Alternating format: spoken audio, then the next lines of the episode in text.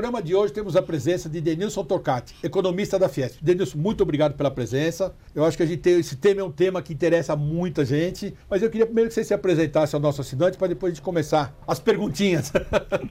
Olá, Rica. Sou economista, como você disse, desde 2003. Minha, o início na minha carreira começou na consultoria econômica do Afonso Celso Pastoro, um brilhante economista, ex-presidente do Banco Central. Foi uma escola e tanto, né, que você começou é, já, né? Foi lá uma escola, eu vivia ali as crises financeiras da década de 90, aquilo me apaixonou, né? E estou na Fiesp desde janeiro de 2008, né? Tenho pós-graduação na USP e lido hoje, né, entre outros temas, avaliando o cenário econômico, a atividade econômica do Brasil. Então vamos lá, já que você é o grande conhecedor do negócio. Eu queria que você falasse um pouquinho da nossa economia, da indústria também, que pode ser, antes da pandemia, como ela estava, porque existia uma crise, vinha melhorando, não sei se muito ou pouco, e depois veio a crise, e aí como é que estava, e veio essa bendita pandemia que ninguém esperava e que deixou todo mundo de calça curta. Sim. Então, esse cenário econômico, um pouquinho para a gente começar. É, como você bem observou, Rica, é, a gente vinha depois de uma severa recessão que foi a de 2014 até 2016. Foi uma das piores recessões que a gente teve. Não foi a mais intensa, mas uma das mais longas, tá? A gente teve recessões muito mais abruptas na crise da dívida externa na década de 90, 80, aliás. Mas enfim, em 2020 ensaiava-se uma recuperação, tá?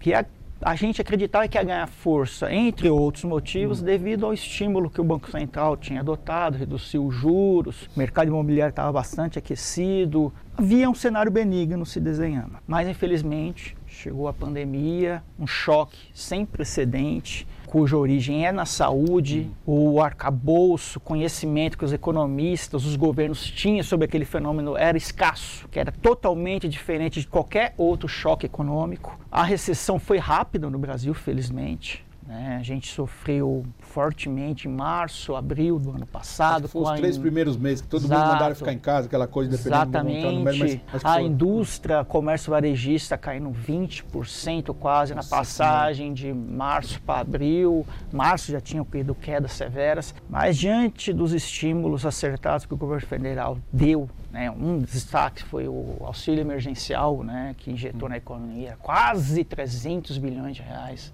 beneficiando 70 milhões de pessoas aproximadamente.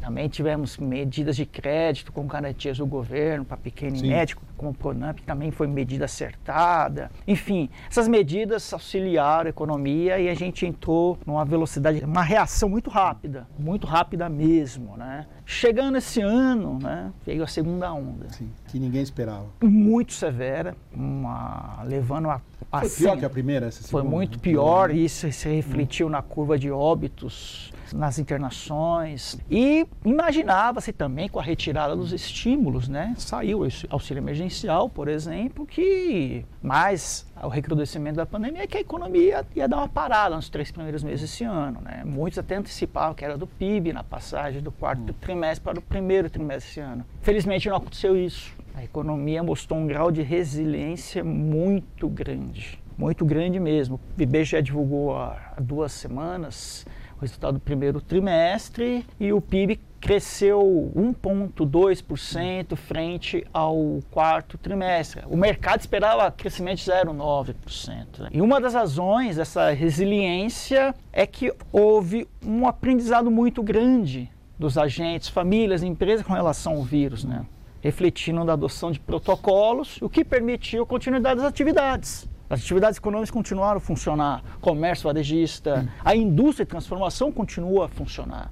Né? E aí também a baixa adoção das medidas de restrição social que os governos locais adotaram. Né? Então, os indicadores de mobilidade social caíram, mas não se compara a queda da primeira onda e a recuperação foi muito mais forte. Né? Agora, o cenário na nossa avaliação é positivo. para o Porque, inclusive, perguntar, estão dizendo que o PIB pode chegar a 4, 4,5. Na verdade, o PIB deve chegar a aproximadamente 5,5% esse ano. E um dos vetores que devem alavancar a economia esse ano são o setor externo, setor externo com forte crescimento global, puxado pela economia americana, que está sofrendo um estímulo fiscal muito grande né, do governo Biden. Tem a economia chinesa, que já estava, tinha uma expectativa positiva e continua crescendo forte. Isso alavanca os preços das commodities, nossas exportações, né? A gente é grande exportador de Sim, commodities, como esse, é né? eu acho que está alavancando o grande negócio, é, é o agronegócio. É, mas não só as commodities, os produtos manufaturados também estão postando bastante alta nas exportações. Tá? Processo de vacinação também é a peça-chave. E tem também outro fator, é o acúmulo de poupança das famílias ao longo de 2020. Primeiro porque é incerteza. Eu acho que muita gente, não sei se é assim que eu penso, muita gente ficou com medo de gastar porque ele estava empregado, mas não sabia se estava mais Se desempregado. comportando como Se com- como desempregado, não Exatamente. gastando nada. Exato. Não havia como co- consumir serviços, né? A área de serviço foi. Não teria como consumir serviços. Então Não teve. tem serviço, não tem indústria produzindo. É, então Uma tem uma poupança aí que vai ser canalizada, mas cenário benigno, externo que eu citei, traz também dificuldades. E quais Então, é isso que eu ia perguntar. Esse setor externo, que você está dizendo que é benigno, relação ao dólar, essa di- divergência que tem, porque uma hora está 6, outra hora está, pode dizer a expressão, está 3. Por que, que tem essa diferença? Por causa do crescimento americano, taxa de juros crescendo, não sei se é.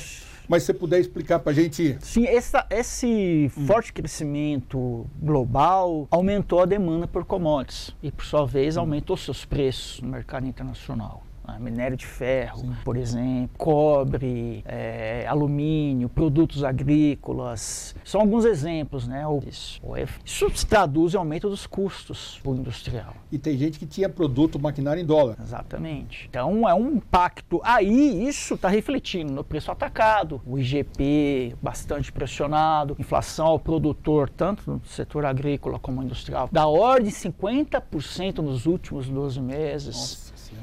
Isso, em menor medida, está sendo passado preço ao consumidor. Na inflação, na alimentação, tanto dentro como fora do domicílio, no preço dos produtos industriais. O IPCA esse Sim. ano vai encerrar um pouco acima do limite superior da meta. E o Banco Central está subindo os juros na avaliação deles, de forma a que esses choques desse ano se propaguem para o ano que vem. Né? E traga a inflação no ano que vem, o IPCA, para a meta. Esse é um custo. Tem outro fator que essa forte injeção fiscal do governo americano levou questionamentos, temores de um sobreaquecimento da economia dos Estados Unidos, que levaria à pressão inflacionária né, lá. Isso acarretou o quê? Um aumento dos juros no mercado internacional, dos títulos do, do Tesouro Americano, que subiu mais de um ponto percentual eu no curto espaço de tempo. Foi absurdo que cresceu. É. Ninguém esperava isso até. temor que o Banco Central antecipasse, o americano antecipasse a retirada de estímulos, o aumento dos juros, que eu citei agora do Tesouro Americano, leva investidores estrangeiros a colocarem dinheiro lá, tirando de países Sim. emergentes. Quanto mais risco tiver um país emergente, maior vai ser a sua saída. Isso levou a uma valorização do dólar, que quer dizer uma desvalorização das real. outras moedas ou do real, que no momento sofre uma valorização, felizmente, por essa avaliação mais benigna da economia, como por exemplo do cenário econômico do crescimento melhor do que se antecipava, que reflete-se é em melhores indicadores fiscais. Porque ninguém esperava. Eu Não. acho que nem os, os economistas melhores que tinham previsões dos melhores bancos, os melhores tudo, essa previsão de crescimento, eu acho que ninguém esperava isso. Sim, sim. Então, lógico, foi um negócio bom, maravilhoso. É, isso pode gerar uma inflação maior? Não é a nossa avaliação e do mercado também. né? Expectativas estão, como diz tecnicamente o mercado, estão ancoradas expectativas de inflação. Ou seja, a leitura é que com a ação que o Banco Central está tendo, a expectativa é que encerre este ano com a Selic, que está atualmente 3,5, vai para 6,25. Praticamente todo o ajuste vai ser feito esse ano. Pô, quase dobrou, então. Pois é, era há um mês, um mês e meio, era 5,50. Com o ajuste sendo gradual, encerrando ano que vem. Não, parece que vai ser todo este ano. De forma que as expectativas não piorem. Ou seja, a- o choque desse ano fique em 2021, não se propague. nos alimente a inflação nos próximos anos. Eu vou te fazer uma pergunta, não sei se ninguém dá para saber, mas 22, a tendência, a tendência, vamos falar em tendência porque tem como. Essa economia começar a crescer gradativa, aquela que vinha antes da, da bendita pandemia? Crescimento gradual. Esse crescimento 5,5 vale lembrar que vem de uma base deprimida. Sim. Muito deprimida. O PIB caiu 4,1 ano passado. Né? E nos próximos trimestres, a gente está pensando, segundo até o quarto, um crescimento anualizado de 2%. É pouco, 2%, é muito pouco. E imagina-se que esse crescimento, esse ritmo de crescimento se estenderá para o ano que vem. É um crescimento, vamos dizer, que é a velocidade cruzeiro da economia brasileira, que é pouco dado as nossas necessidades. Eu já sou um pouco mais otimista, eu acho que crescendo já está bom demais, entendeu? Porque é um negócio, é um cenário que a gente não consegue enxergar, por mais que a gente veja as coisas, a gente vê a indústria como problema, a gente viu empresas de 40, 50 anos fecharem as portas, que dá dó, o cara construiu com muito Sim, sacrifício uma tal. devastação. Devastação, uma cê, devastação. Cê, sabe? Coisa que ninguém esperava, não tem culpado. É isso que você coloca, Rico, justifica essa visão de um crescimento, hum. vamos dizer, pouco, como coloquei. Vamos uma destruição de empresas muito violenta. Já vinha daquela uhum. recessão de 14, 16, soma-se esse choque, muita gente desempregada, um tempo muito grande desempregado, perdendo produtividade, qualificação. A gente pega como exemplo pessoas, engenheiros, técnicos que não conseguem a colocação nas suas, nos seus postos e vão, por exemplo, Sim. se tornar Uber. Sim, Olha a tá destruição cheio. da produtividade da economia. Denilson, nós estamos chegando ao final do programa. Eu te falei que era rápido, pô, você deu uma aula. Foi assim, também dá palestra o dia inteiro pela FIEM, para todos os sindicatos. Eu queria que você fechasse com o que você espera dos próximos anos, dessa economia que vem, o que a indústria pode esperar disso. Se a partir do ano que vem, lógico, isso é uma previsão de vocês, essa economia, ela depende se é 1%, 2%, 10% ou 20%, ela vai ser crescente ou talvez a gente vá ter previsão de outras recessões? É difícil sempre ver recessões. O que a gente vê são riscos. Sim. O risco é o processo eleitoral. Tá. O processo eleitoral, os últimos que a gente tivemos, trouxe incerteza. Incerteza é veneno para o sistema econômico é veneno para consumo, para tomar de decisão. Isso é um fator de risco que tem. Outro fator de risco é paralisia nas reformas. Reforma tributária, administrativa, administrativa que disciplina o gasto com o pessoal. Isso andando, pelo menos as reformas, a gente antevê esse crescimento. Coisa andando, que seja dois, pelo menos, estará ótimo. Mas a nossa torcida é que as reformas continuem andando. Beleza. Denilson, te agradeço de coração. Muito obrigado. Você deu uma aula mesmo.